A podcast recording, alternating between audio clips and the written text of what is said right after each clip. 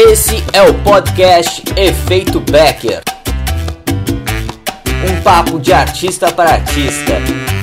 Empreendedorismo cultural, formas de viver de arte fazendo arte. Eu sou Juliano Rossi, codinome Ju Rossi.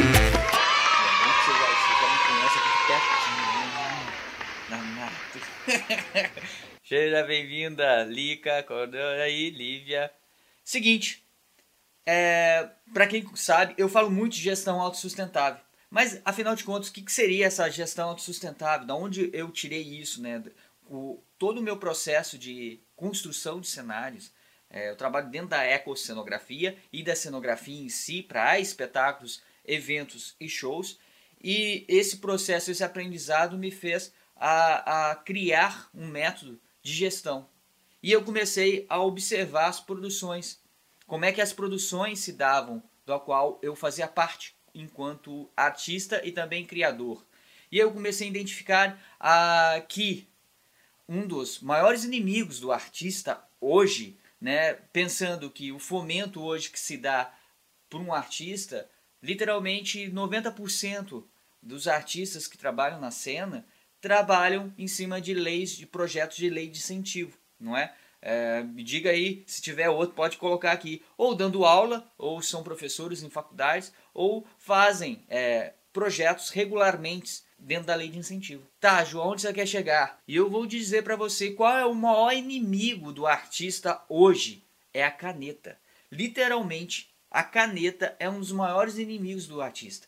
E eu vou te explicar por quê. Por que, que a caneta é o maior inimigo do artista?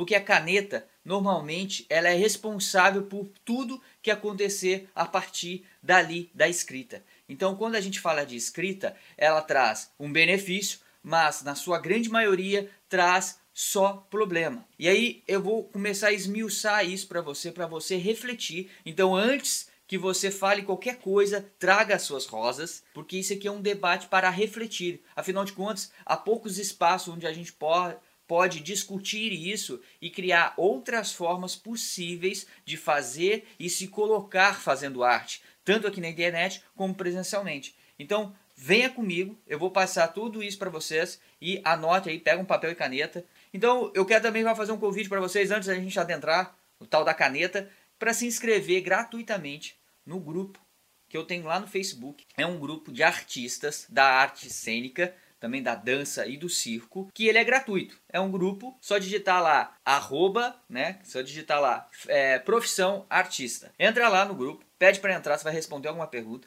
É especificamente para quem é, é, artista, que trabalha dentro das artes, porque é um grupo que reúne vários artistas de todo o Brasil para a gente discutir isso. Aí eu coloco todos os conteúdos do qual eu faço diariamente, eu coloco lá, porque é uma forma de reunir esse conhecimento e também de debater. Afinal de contas, a gente está construindo algo aqui, um debate, uma, um diálogo, onde a gente vai aprimorando o que já existe e também aprendendo coisas que a gente não tem conhecimento, desde divulgação, como se posicionar com a nossa marca, tudo isso lá dentro do grupo do Facebook lá, digita lá, Profissão Artista, é gratuito. Então depois que acabar essa live, você vai lá e a gente pode se comunicar diretamente. Você também pode estar aprendendo outras coisas. Porque a caneta é um problema. Acontece que é o seguinte, o que acontece? Quando você tem uma ideia, você vai lá, vai escrever o projeto. E normalmente os artistas deixam para a última hora. É muito natural, a gente já deixa para a última hora até o nosso imposto de renda. O ser humano em si já é um procrastinador. Ele vai deixando para a última hora e projeto cultural não é diferente. E aí acontece, uma semana antes ou duas semanas antes do prazo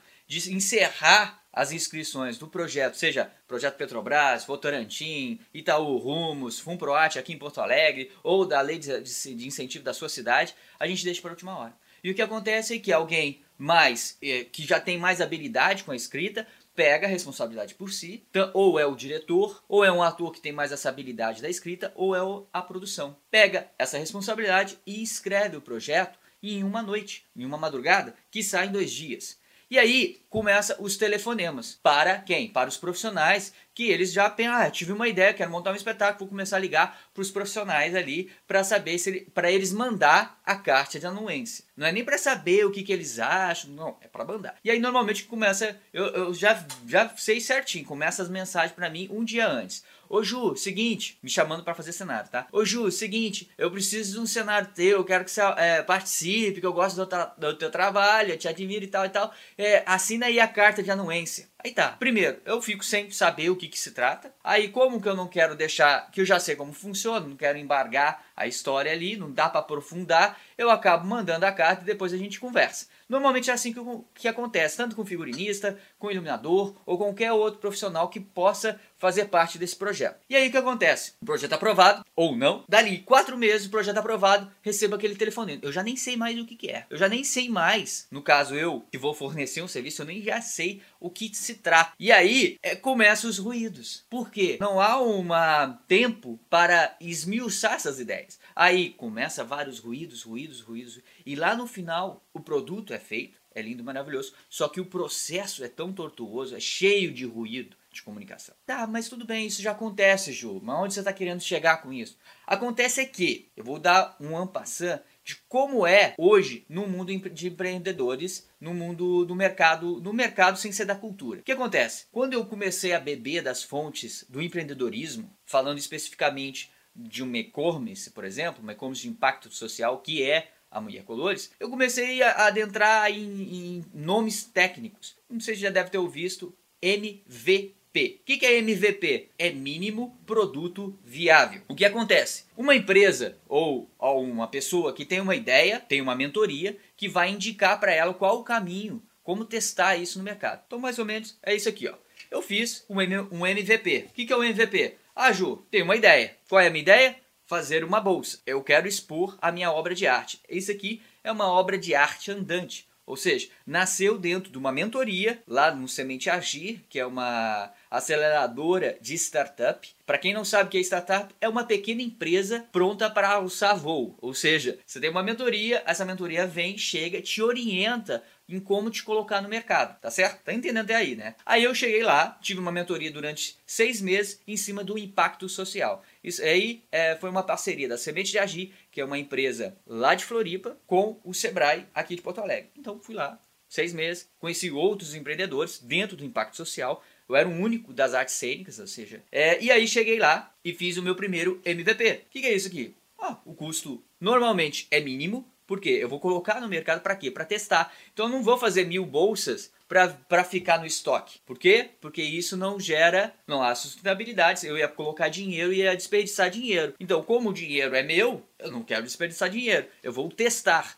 Então eu vou testar. Então eu fiz 20 peças e coloquei na rua. Testei. Primeira coisa que eu, quando eu vendi a primeira, a pessoa pegou e falou assim: "Ah, a alça poderia ser maior". Ou seja, eu já comecei a ter indicativos que eu teria que mudar o meu MVP, o meu produto. E aí eu fui passo a passo melhorando o processo da bolsa. Só que eu não saí com uma verba grande, eu saí com uma verba pequena para quê? Para injetar mais dinheiro aos poucos, até ter um produto ideal. É óbvio que ele vai evoluir. Agora, o que acontece também ali no MVP também existem os investidores. No caso aqui, pensa que o governo incentiva a cultura, certo? Com as leis de incentivo. Aqui, no mundo dos negócios, o que acontece? Vem um anjo. O que é um anjo? É um anjo investidor. Alguém que, mesmo se der errado, ele não vai perder dinheiro. Eu tenho 20 mil reais para investir em você e você não precisa me pagar. A gente faz um contrato ali, eu vou investir na tua ideia, Ju. Eu quero colocar dinheiro no, no teu MVP. Beleza. Só que ele nasce, continua nascendo com todo esse processo. Faz sentido isso aí pra você? Tá entendendo? Tá pegando, né? É importante entender pra gente chegar lá na, na, na área do mercado da cultura. Pra você fazer esse, a gente vai fazer esse, esse olhar um e olhar outro e tirar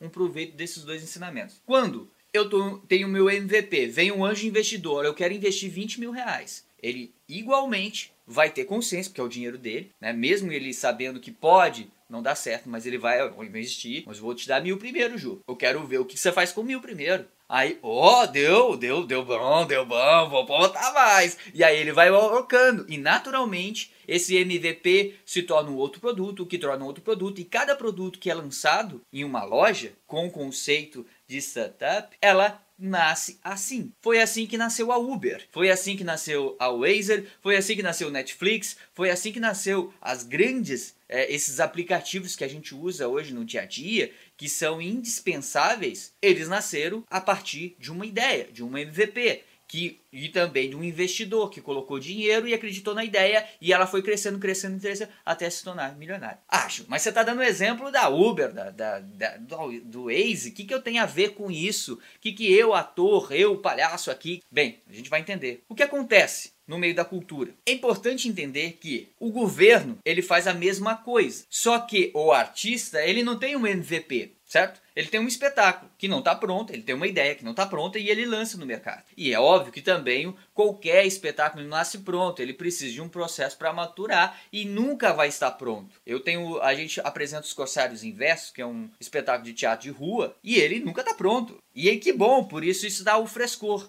Só que a gente tem um roteiro a seguir, a gente vai aprimorando em cima de uma ideia. Acontece que quando eu trato com lei de incentivo, a gente está falando de dinheiro público. A gente está falando de dinheiro de um empresário, investidor, que vai ali nos orientar de alguma forma. O cara está pondo dinheiro, ele está ele tá olhando quanto é que eu estou gastando. Acontece que o governo ele não tem esse controle, não tem essa manutenção de educação com o artista, e o artista, quando ganha o dinheiro, ele pega e aplica no seu espetáculo. Acontece que muitos espetáculos que surgem de lei de incentivo não conseguem ter carreira. Eles param. Eu já vi, como já falei aqui, vários projetos, e não foi um nem dois, que iniciaram com fôlego e morreram com nove apresentações. E a gente está falando de verba pública. E aí, quando a gente abre o noticiário e vê e vê todo esse engajamento contra a corrupção, desperdício de dinheiro público, a gente começa a analisar, opa, ele começa aqui. Ah, quer dizer que então que você está falando que o artista desperdiça dinheiro público? Não, é o processo. O processo caminha para isso. Por que, que eu estou falando isso? Por exemplo, se eu faço um projeto a partir da caneta, tá? Eu tive uma ideia, eu pensei num cenário, só que eu não consultei o cenógrafo, por exemplo. E aí eu pensei no meu cenário que ele tem dois andares e os,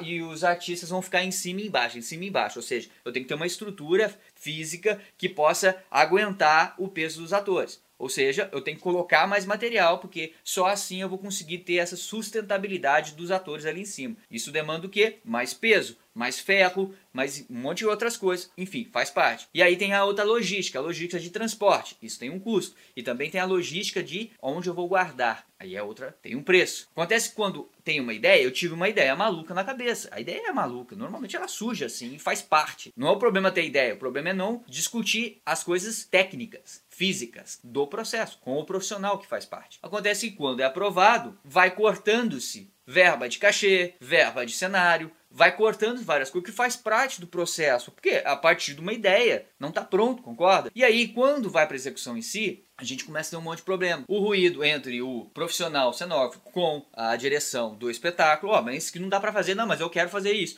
E aí começa as gambiarras, né, é, rubricas, e aí a, a produção fica de cabelo em pé, porque ela fica o tempo inteiro rubricando projeto para mandar para a secretaria lá do, do, da lei de incentivo, para mandar de volta e volta e volta e volta e volta. E aí o processo é cansativo. Isso vale para figurino, isso vale para iluminação, isso vale para tudo. Se um iluminador chegar aqui e falar que vai ter 20 elipso, se o profissional já sabe que 20 elipso nenhum teatro tem, sendo bem sincero, não tem 20 elipso, não tem 20 gobos. E aí o que você vai fazer? Ó, oh, não tem, como é que eu tenho um plano B? Então, você parte do ideal. Mas como eu vou conseguir fazer isso? Se eu não consigo reunir com o pessoal, você vai me perguntar. Porque o problema está a partir da caneta. Por quê? Porque quem escreve não é obrigado a saber tudo. Só que ele acaba puxando toda a responsabilidade para si e lá na frente ele vai pagar o pacto. Porque todos os outros profissionais que virão a partir dessa, da aprovação do projeto que nasce na caneta vai começar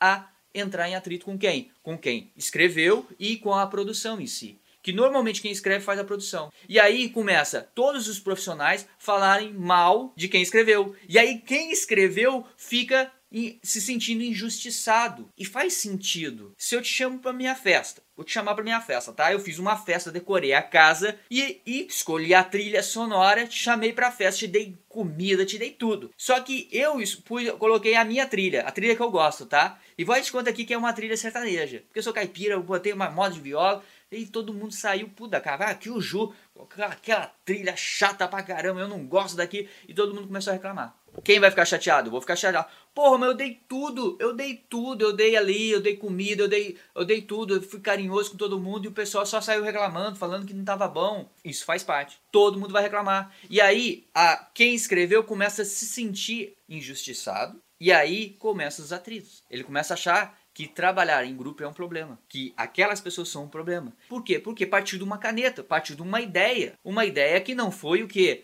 não foi analisada, porque uma grande ideia nasce de várias ideias. Você acha que a Uber nasceu de uma ideia? Não, não existe isso. É muito raro e só o superdotado. O Steve Jobs trabalhava com várias ideias quando ele inventou o mouse, ele olhou o mouse que já estava pronto, ele falou assim pro, pro design, o cara, vamos pegar isso aqui, vamos melhorar. Ou seja, ele, ele a, é uma ideia que já existe, ele pega aquela ideia, ela transforma aquela ideia e essas ideias estão sendo transformadas. Acontece que quando eu tenho só a minha imaginação, eu sozinho, eu não sou obrigado a saber tudo. Por isso existem outros profissionais. Faz sentido até aí? Faz legal? Faz um tinino aí. Isso, Joelma. Então, aí como solucionar isso então, Ju? Qual é a sua ideia para que nós consigamos fazer um processo harmonioso, tá certo? Harmonioso, sustentável. Porque esse que do qual a gente já faz no mercado cultural não é sustentável. Porque ele é fadado a dar erros. Ele é fadado a, a desperdiçar dinheiro.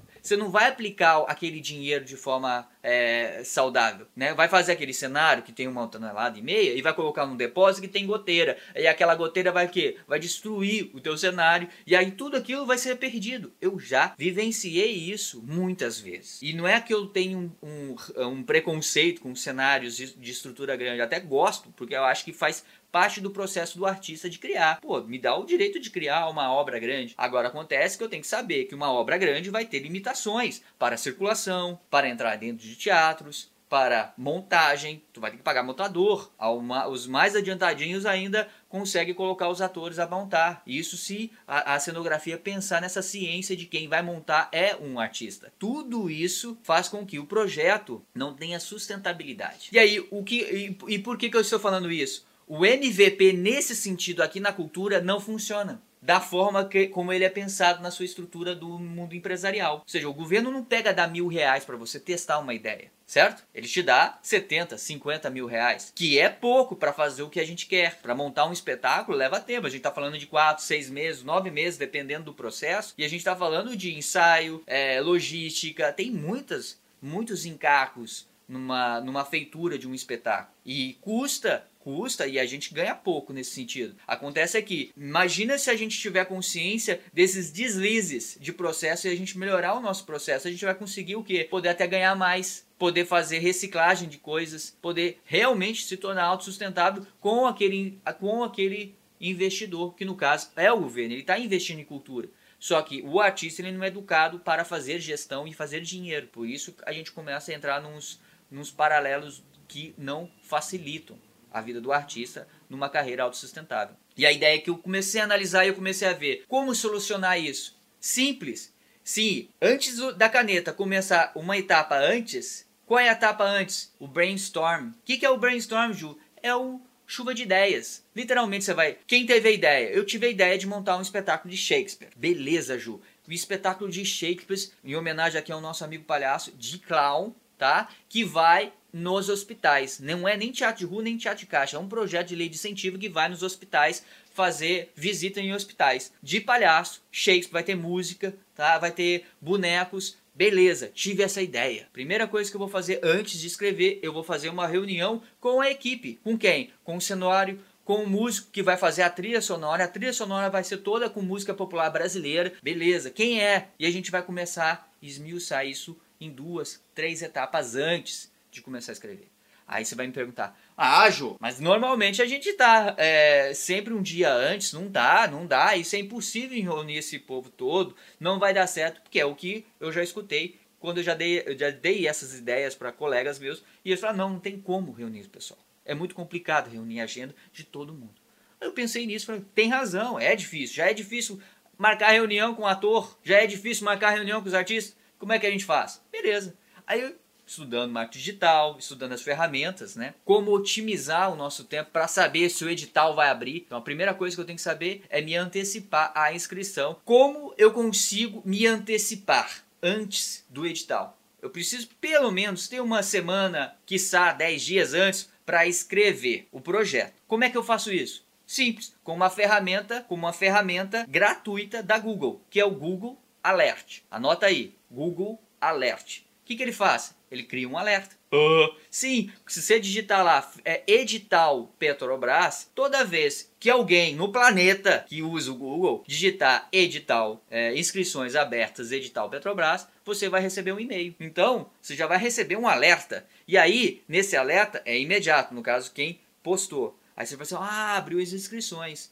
E aí, obviamente, as inscrições duram ali em torno de 30 dias, dois meses, normalmente. E aí você vai ter esse tempo hábil. E aí o que você vai fazer? Vai criar um outro alerta. Qual outro alerta? No Google Agenda. Você vai no Google Agenda, coloca ali o prazo final. E aí você pode antecipar dois dias antes em vez de mandar no dia, que normalmente acontece, que aí o pessoal fica reclamando que a plataforma não comporta, é óbvio, se chegar aqui em casa é, mil pessoas de uma vez lá em casa, não vou comportar. Agora, se eu diluir ela durante o mês, sim, certo? Na, na internet é a mesma coisa. Se você antecipar dois dias antes, você põe a prazo final dois dias antes. Dois dias antes. E aí, você cria a data final lá no Google, no Google Agenda, tá? Que é compartilhada com toda a equipe. Toda a equipe sabe do que está acontecendo, todo grupo vai saber ali, você pode compartilhar essa agenda. E aí você faz o quê? Você vai antecipar mais alguns dias atrás. Quanto tempo eu preciso para escrever o projeto, tá? Tá anotando isso? Quanto tempo eu preciso é, para escrever o projeto? Ah, para escrever eu tenho que me reunir com o pessoal, vou marcar uma, duas reuniões, duas tardes, beleza, e eu escrevo em dois dias. Então tá, cinco dias antes. Cinco dias antes você vai fazer essas etapas. Aí você vai criar um, um PIN, né, que é um alerta. Esse alerta vai te avisar, Ju, está, hoje é dia de, de fazer. Beleza, aí você vai já se agendar. Você pode usar a plataforma Trello, que é uma plataforma de que, que é gratuita também, que é um, um cachorrinho azulzinho. Você usa o Trello para fazer essa etapa do passo a passo. Usa o Google Agenda para anotar, para te avisar, e você vai colocando no Trello esse agendador de tarefas você vai colocando lá que está concluída e aí você usa o Google Alert, que todo ano, durante todo o ano, ele vai estar tá te avisando, olha, saiu uma matéria do, do festival. E aí você também pode usar também como clipacho, mas isso é um outro assunto, tá? Experimente. E aí tem um outro fator. Mas Ju, você não explicou ainda como faço a reunião. Calma, vou te explicar. Você pode fazer um stream. O que é um stream, Ju? Você vai fazer um ao vivo. Mas como? Com o Google Hangout. Ou seja, você tem um Gmail, tá? Você vai pegar o Gmail, vai entrar lá e vai convidar o profissional, o cenógrafo, por exemplo. Ju, vamos mangar um hangout hoje às duas da tarde, como eu estou fazendo aqui com você. Eu não preciso me deslocar, sair de casa, seja a vantagem. Você não precisa se estressar para atentar ali. Se a pessoa tem um horário das 10 às 11 da noite, é 10 às 11 da noite, você vai fazer ali. E o que é mais legal, você vai ter que se educar para otimizar, mediar a conversa. Então você vai ter que ser muito objetivo. Você vai ter uma ideia, você não vai ficar muito no tralalá, você vai ser objetivo. Olha, eu tenho uma ideia. Eu, te, eu tô querendo lançar esse projeto dos palhaços no hospital. A ideia funciona assim. O que, que você acha? Aí a pessoa vai falar, eles vão chegar num, meio comum, e aí você pode convidar todos os profissionais juntos, ou individualmente, depois juntar todo mundo. Né? Você pode fazer essa reunião coletiva num Hangout. Uma outra ferramenta que você pode estar usando, que também faz stream, é o Zoom. Bota aí Zoom de Z mesmo de abelhinha, zoom, né, .com stream. E aí essa ferramenta te possibilita convidar mais pessoas gratuitamente. Então você tem 40 minutos para falar com essas pessoas ali, ou seja, eu já fiz hangout, eu faço hangout com meus alunos, artistas, que fazem parte do meu curso. Então eu faço um hangout com eles, eu gravo que é melhor. Tomei a decisão, pessoal, combinado. Então, eu vou escrever então sobre essa bolsa, tá? Que é uma Colores Bag da Mulher Colores, de impacto social e cinco reais dela vai para casa do artista rio-grandense, correto? Beleza? Quando tá lá gravado, tá lá gravado. Se daqui seis meses eu for consultar e alguém reclamar de alguma coisa, tá gravado. Então você diminui. Olha que maravilha que acontece. A partir do momento de ter feito só essas etapas, o que, que vai acontecer? Literalmente, você vai diminuir toda a carga de falta de comunicação lá na frente. Todos os profissionais que vão fazer parte desse projeto ou os que virão vão saber do passo a passo. E esse passo a passo não dá objeção. Vai ficar muito mais fácil a lida do processo e naturalmente você vai chegar à autossustentabilidade. Por que alto? Porque você já está sendo avisado. Alto porque é automático. E sustentável porque você está fazendo isso de forma consciente, de forma cíclica. Todo ano você sabe que vai ter esse edital e você vai fazer a mesma coisa e isso vai te deixar cada vez mais sustentável e principalmente você vai começar a usar esse dinheiro de forma realmente eficaz. Você não vai fazer um cenário de uma tonelada. Se eu vou te falar, olha, vocês querem viajar de avião? Não rola viajar de avião com uma tonelada. Vocês vão ter que contratar um caminhão baú. Ah, mas o cenário tem uma vara que tem lá 3 metros. Vamos ter que serrar essa vara em quatro pedaços. Ou seja, tudo isso, o profissional que já faz isso a vida inteira vai só te falar ali na escrita. E a escrita vai ser, vai ser uma maravilha, porque a pessoa que escreve vai estar tranquila. Ela não vai estar com a carga de responsabilidade. Ela vai diluir a responsabilidade com todos e o processo ali é coletivo. Então, foram várias ideias que agregaram em uma ideia, num objetivo comum, que somou-se no nosso MVP, mas um MVP consciente não é um MVP do ego, do meu, do, da minha caneta, é um MVP, o mínimo produto viável, no caso aqui, o mínimo espetáculo viável para acontecer, em cima de ideias de profissionais que pensam isso. Faz sentido isso para vocês? Chegamos aqui ao fim por isso, muito obrigado, chegou até aqui. É importante entender esse processo, é importante também não só assistir, mas aplicar e passar para os outros colegas, porque precisa testar, vocês precisam testar no negócio de vocês. É óbvio que no meio do processo vão surgir outras coisas que, não, que a gente não tem controle, mas a partir do momento que eu faço esse passo para trás, eu consigo otimizar os problemas que virão. E isso é autossustentabilidade, isso é consciência e precisamos gerar esses valores. Até porque esse dinheiro é público. Não é um dinheiro, não é o meu dinheiro, é o dinheiro público. Então preciso dar um destino é, correto. E quanto mais eu tiver consciência que isso custa tanto e isso vai ser muito bem aplicado, todo mundo ganha, a população ganha, o artista ganha porque ele vai conseguir poder colocar um pouco mais de cachê para ele e o governo ganha, a secretaria, o sindicato ganha, todo mundo ganha, porque quanto mais consciência, melhor fica. Então tá. Muito obrigado por ter participado. Amanhã eu volto mais com outro assunto. Pode deixar aí suas sugestões. Obrigado, Joelma. Ah, muito obrigado, Joelma. Essa é a função. A minha missão é essa, é educar, empoderar artistas a usar ferramentas do marketing digital de forma criativa, organizada e rentável. Que é isso. Viver de arte não é só apresentar, não, tem toda uma etapa. E quando eu penso isso, nós somos empresários no nosso ofício. É o nosso negócio, é vender arte. Mas uma arte que transforma, uma arte que vai é, agregar na vida de alguém. E quanto mais consciência eu tenho de todo o processo, melhor é. Não é verdade, Rodrigão? E é o seguinte, tem um convite para vocês para fazer para vocês. Além, acessem lá o Profissão Artista no grupo do Facebook, é gratuito. E aí vocês vão ter tudo isso. Fica convidar vocês em junho agora, dia 11 ao dia 16. Eu vou estar fazendo a semana do artista. O que é a semana do artista, Ju? É uma semana de aulas gratuitas online, online, certo? Onde eu vou mostrar o passo a passo, que fazer e o que não fazer, o que, que dá certo e como fazer uma carreira autossustentável. Como você, artista, consegue, consegue usar as ferramentas digitais sem. não precisa ter conhecimento prévio. Eu vou te ensinar, pegar no, no teu braço, olha, experimenta isso e te mostrar como é possível criar uma carreira autossustentável e não depender exclusivamente de lei de incentivo. Ou seja, você vai usar as leis de incentivo sim, mas você vai potencializar o seu, o seu trabalho artístico pegando outras áreas de atuação e isso naturalmente vai te gerar renda, isso naturalmente vai te impulsionar a fazer mais arte e quem vai ganhar com isso? A sociedade, quem vai ganhar com isso?